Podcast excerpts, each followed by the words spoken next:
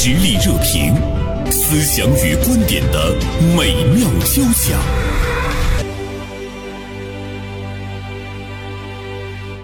如果您有一天带着您的孩子到一家餐厅去就餐，因为呢孩子是不到十二岁或者是不到十三岁这个样子，餐厅的服务人员说啊，出于一些安全角度的考虑，希望呢不要带着孩子在大厅用餐。嗯、或者是呢，我们去一家咖啡厅，看到咖啡厅中有这样的一张张贴哈，不接待儿童，有些钱不挣也罢。有这样的公告出现在您的面前，会是一个什么样的心情？这种现象呢，其实在生活中已经在不断的出现啊。比如说我刚才说到的这样的一些例子，它分别出现在北京的一家餐厅，呃，一家咖啡厅，还有呢杭州的一些餐厅，也呢开始呢拒绝十二周岁以下的孩子来店就餐。呃，这样的一些规定，作为妈妈们心里是一种什么样的感受啊？呃，这个时候呢，我们应该寻找一些什么样的这个出路，或者是应该有一些什么样的呼吁，制止呢这种现象的出现？我估计呢，都是很多的家长急切呢想要去呢探索的这样的一个领域，因为我们明确的感觉到了孩子开始受到了一些社会的歧视。那么当然，家长呢也在其中。有的时候我们很难给孩子去解释为什么会是这个样子。当它成了一种社会现象的时候，我个人觉得真的是蛮可怕的。那么今天呢，大连晚报名笔视线的执笔人徐锦就这样的现象写了一篇文章，题目是《儿童友好型社会需要双向奔赴》。徐锦，中午好。你好，叶盛老师。嗯，呃，同时今天呢，我们还请到了呃我们大连新华书店的总经理助理宋亮做客我们的直播间。松亮，中午好。中午好，袁生老师。嗯、其实我们也都知道，这个新华书店也会经常的来呃接待一些孩子啊，包括家长啊什么的哈。呃，对，我们也来一起呢探索一下这方面的这个问题。呃，徐锦，你当时看到这样现象的时候，作为一个那么爱孩子的妈妈，因为我对你比较了解，你是不是特别愤怒？哦，我没有特别愤怒，因为嗯这两年关于熊孩子的这个话题，其实在网上也特别多的见到，尤其是刚刚过去这个刚刚开放的这个五一，嗯 五一之后，我们会看到那个在结束的时候，返程的高铁上有好几起因为孩子跟就是他骚扰到了旁边的这个。这个客乘客，嗯然后那个乘客和孩子的家长就发生了争执，甚至还有大打大大打出手的这样的一个场景。嗯嗯，所以我对这个，其实我对店家的这个做法，我是可以理解的。哦就是我虽然是一个孩子妈妈，但是。啊，我也没有那么爱孩子，就是一个很普通的妈妈，但是我也会很很讨厌小孩子在那个公共场合里，就是他，呃，没有度的、不分场合的，就是甚至是捣乱呐、或者说是这个很很吵闹，影响别人。其实我对这种行为，嗯也不不太不太不太接纳。我的孩子，我也会管他的。嗯，嗯那就是徐锦表达了一份呃理解。就是对这种餐厅啊、咖啡厅啊什么的表达了一份理解。对但是我想问你一下，比如说你你带着你的那个孩子说，哎，妈妈今天带你去哪家哪家餐厅吃饭，到了门口之后呢，哎，被一张这个告示，嗯，呃，制止了。这个时候你哦，怎么办？我还要说第二个，就是一方面 我非常理解这个餐厅的做法，嗯包括咖啡厅啊。其实现在除了国内，国外也有一些这样的情况，就是大家可能对小孩子，那。另一个方面呢，其实我并不认可这个做法，嗯因为我觉得你说，嗯，孩子今天你觉得他不好了，那你把他给拒之门外，你说你不要进来了。明天你觉得，哎，老年人他进来之后声音比较大，他穿着不太合适，你是不是可以把他也拒之门外？嗯那退一万步，哪天你觉得说，哎，我们这中年妇女群体，就是当我们你觉得，哎，中年妇女也不要来啦，他就是这个社会不能是这样的一刀切的来解决问题，所以我嗯并不太认可他这个做法。嗯，我们就会看到社会的歧视链，它会传染。比如说，我作为一个中年妇女，其实我有时候我会也会感到有一些被歧视。等会儿我们再来探讨。所以不单单是孩子，是老人，每一个群体啊、都会呢有一种被那个歧视，它已经是社会普遍存在的一个现象。但是当一些社会机构哈，包括呢这样的呃经营的场所。它逐渐的会集体做出一些告示，对某一个群体表达了一致的一种不接受的时候，我觉得这个倾向是挺可怕的哈。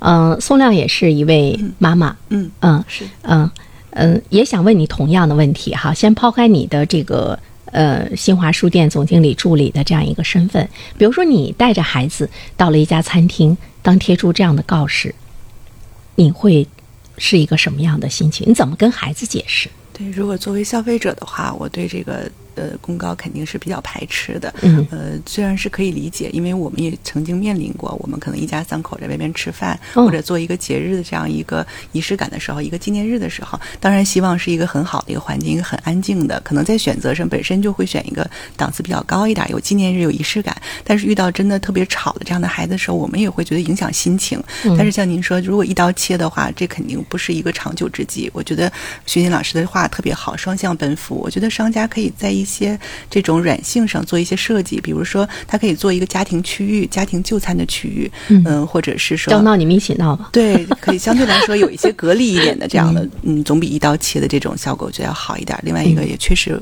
我觉得从家长的角度嗯要有一个公德心，要从小就培养孩子有这种公共场所的这样的意识。哎，你们两个人不会去说把餐厅经理喊出来，我跟他谈谈，不会吗？啊，我不会。不会，你也不会吗？我会跟孩子，我觉得如果我看到这个告示，我可能会跟孩子说，呃，他们为什么会贴这个？我说，嗯看有些小朋友他就是很吵闹，那妈妈平时为什么要管你呢？嗯因为我有的时候管他们的时候，他们会觉得，哎，妈妈你在外面，你为什么要管我管的这么凶？但是小孩会问你说：“妈妈，我我未必会在这个餐厅吵闹啊，他为什么就把我当成别的孩子一样来哦是啊，对待呢？”就是因为有人这样做了，所以你们就集体为自己赢得了这样一个不非常不好、不不友好的对待。那我们想把这个给他。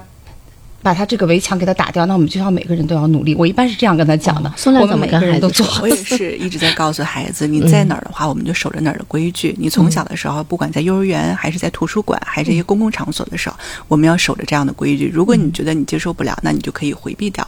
包括将来在工作，在什么，一定要守着当地的规矩，嗯，公司的规矩。就是你们会给孩子来解释，嗯、不管是餐厅还是咖啡厅，他贴出这个告示的合理性。对，对。那么如果有一天，呃，你们会感觉到没有地方带着孩子可以就餐的时候呢？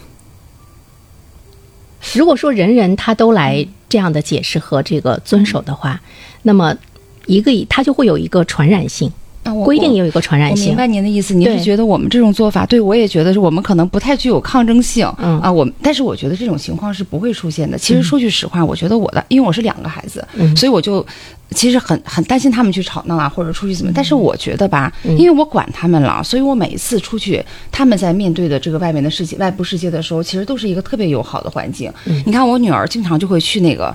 嗯，我们家那附近吃饭有一个就周大福的店。我儿子过生日之前呢，我想给他买一个那个，因为他要十岁了嘛，我说我给你买一个金的东西，他就不要，你知道吗？他就一定要那个乐高，就坚决不要。太俗了但是我女儿就很喜欢，她就会每次拉着我说：“妈妈，我们去看一看吧。”嗯然后看了几次之后，我就说我们不要总去看了。他说为什么？嗯我说你又不买，你去看这样子是不是不太好？嗯但是每一次就是那个店员其实对他就。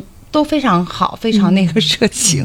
前两天有一个别的事情，去那个那已经很热情、很有礼貌了，你为什么还对，去那个店里买东西？西嘛，就讲他说，哎，你是不是那个那个小孩他总来看的那个妈妈？我说对对对，完了，如果人家后面加一句说你总来看不来买的那个妈妈，没有，你他下次坚决不带好。我觉得是这样的，就是当你的孩子，如果你可很有礼以做到貌，对。就是我们的孩子，当然我的孩子也会吵闹，他也不是特别好，但是当他还可以的时候，我觉得他会赢得一个就比较好、比较友善的一个环境。嗯，所以刚才我问徐，我问徐静，我说，如果我们大部分的餐厅，呃，相互这个效仿都出现这样的规定的话，呃，会会怎么办？他说不会出现这样的情况啊。呃，宋亮，你你觉得呢？比如说你你连着带孩子走了三四家，都看到说，呃，十二岁以下的孩子不能进入，这个时候如何跟孩子解释？我我也个人当然，我并不是说让你们跟他们吵啊。不太容易 出现这样的情况。嗯嗯，可能是一些个案，但是从我的角度，我应该还是不会去找这个大堂的经理。我觉得从商家的角度，他本意是不愿意拒绝客户的，可能出于一些无奈。嗯有的时候，像我们在书店也会这样，就是我们大家都希望营造一个很好的氛围，但是当时出现这样情况的时候，我们是比较无助的，嗯所以我觉得，嗯，商家不愿意这样做。但是我觉得从我们家长角度，我也不会去找大堂经理去理论，我会继续找其他家，嗯呃，同时也会告诉孩子，你看我们大家来一直保守呃公，大家一起来值守这样公德心，其实更重要的，给彼此都赢得一个更好的环境、更好的机会。嗯，其实在我看来呢，我觉得商家他是嗯。他宁愿不去跟一个特别无理的家长、有熊孩子的家长已经造成了情况去进行呃交涉，去进行管理无效，呃，他宁愿不出现这种情况。于是呢，他会把无论是好坏的这个孩子，他都拒之门外。这样的话呢，就是叫什么？就多一事不如少一事。呃，在我看来，我觉得呃，其实我们很多文明的、有礼貌的这个孩子，其实他在某种程度上来讲，他会受到一些伤害。就是这种伤害的话，会不会在他心目中，比如说儿童他是有权利的哈，对吧？他是有权利的。那么这种权利就是享受公共资源的一种一种权利，包括去餐厅吃饭的这样的一种权利。呃，如果总是一次一次的被拒绝的话，孩子可能就会在想，我们是不受欢迎的。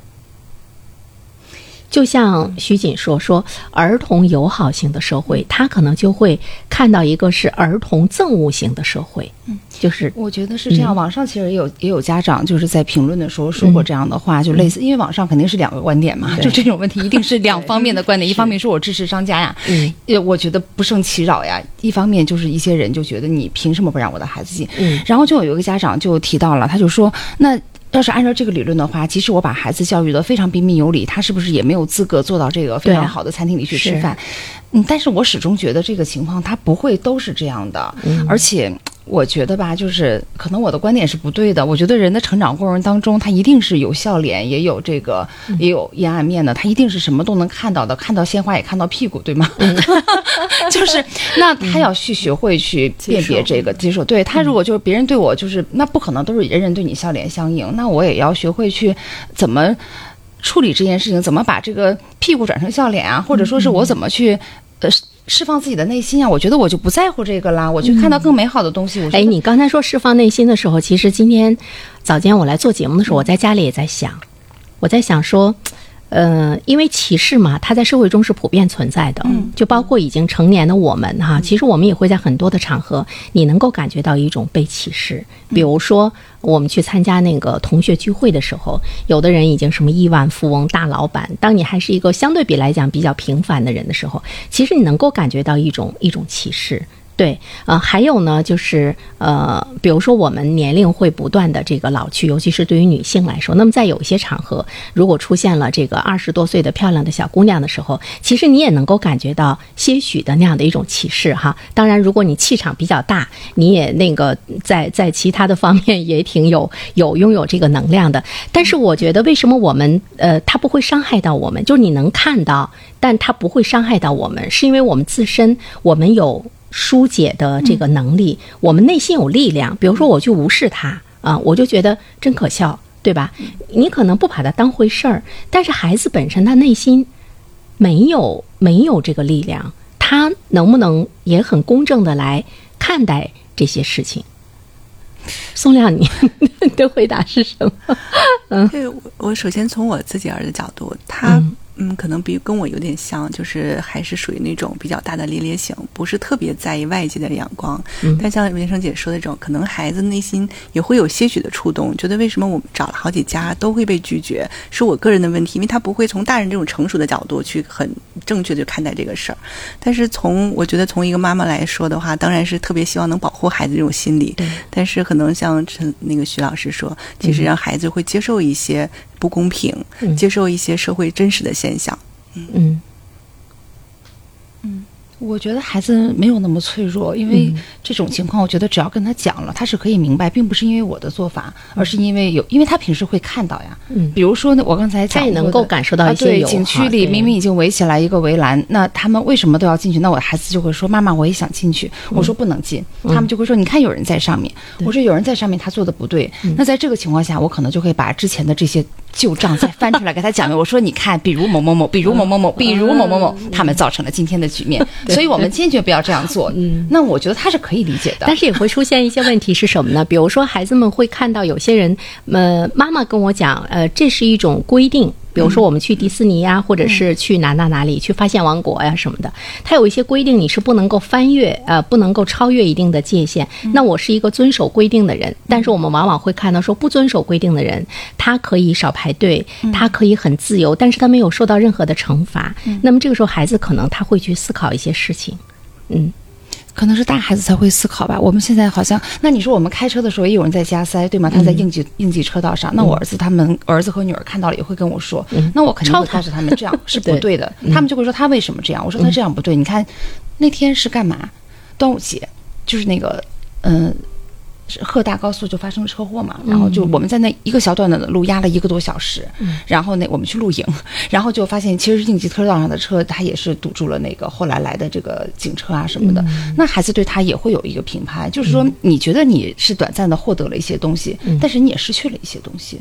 我觉得我们，即使你获得了，我也不愿意做那样的人。嗯，就是依然要教育孩子要成为一个呃遵守规则、遵守法律的人。对，要做好自己，我觉得这个很重要。嗯，有的时有的时候一些行为没有绝对的对和错，但是我觉得孩子要知道什么是你自己认为是对的。嗯，像加塞儿也好，或者怎样，也未必是一定是错或者怎么样。但是我觉得孩子你在心里边要有一杆秤，知道什么东西对你来说是对的。而且呢，就是我们可能要去跟孩子说，如果你你总是去违反一些规则，比如说你违背道德、违背法律，你视为。一种正常，就是没有那种心里没有敬畏的时候，那么迟早有一天会会犯大错误，就会把你的人生给毁掉了哈。我们可能会经常这样来教育孩子，但我觉得孩子有的时候他经历的特别少，他有的时候嗯，他未必能够理解，但是爸爸妈妈说的话呢，他会他会记住，在以后的见闻中，他可能会去验证。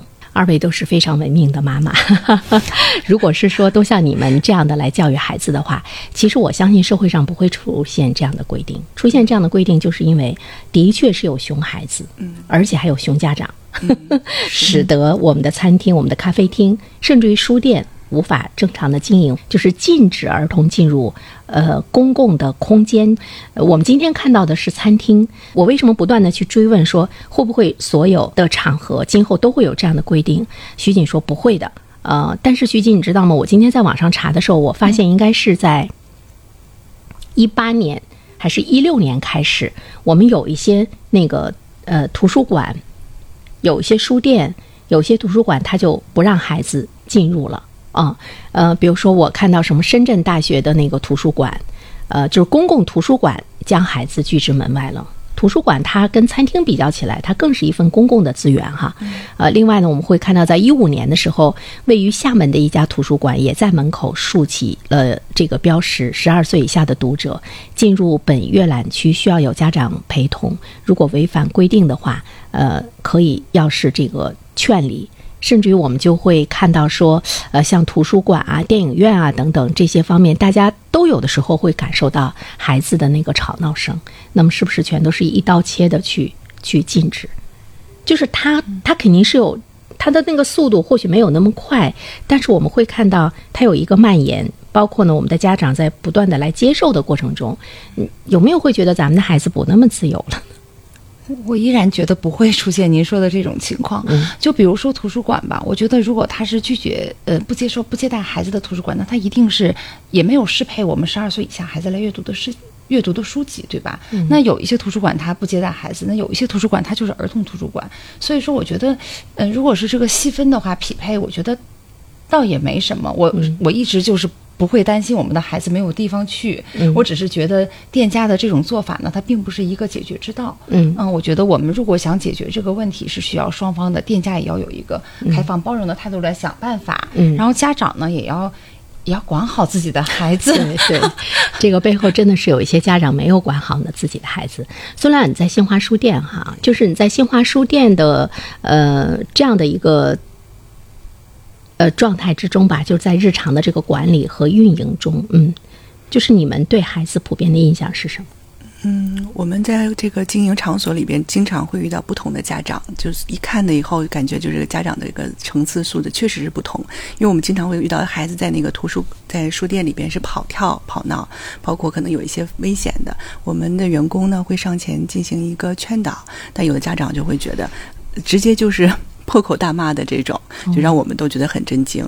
然后还有的家长呢，就会让孩子去主动承担一些后果，比如说孩子把书已经有破损了。我上次有一个特别印象深，我们在店里走，两个孩子抢一本书，然后其实是有副本量的，但孩子之间争执起来，就觉得我们就要这同一本，在不小心中就把这个书给撕坏了。然后有一个家长带着孩子转身就走，然后另外一个家长蹲下来，一个妈妈年龄也不太大，感觉应该是九零后这种，然后他就蹲下来跟孩子说：“我们要把这个书买。”下来，我觉得这就是告诉孩子你要承担后果。我觉得这种潜移默化的教育非常重要。就是像刚才徐锦老师，我觉得双向奔赴，一边一方面就是我们商家和其他周围的客群要对孩子有一个包容心，同时作为家长来讲的话，我觉得一定要教育好自己的孩子，让孩子懂得什么承担后果，懂得遵守规则，这个非常重要。对，其实这样的场所拒绝孩子，言外之意其实他是在拒绝一些家长。嗯，那么熊孩子的今天恐怕呢，就是他们的熊爸爸、熊妈妈所教育出来的，所以这个真的是特别值得我们去这个警醒哈。那么一段片花广告之后呢，我们继续再来聊这方面的话题，就是当我们呃面对着我们的孩子在一些场所不知原因的时候出现一些哭闹，我们应该怎么去做？他才会更广泛的来被社会呢来来接纳，来重新的对我们的孩子们进行开放。我觉得这个可能是我们所希望看到的哈。嗯，好，那我们来听一段片花广告。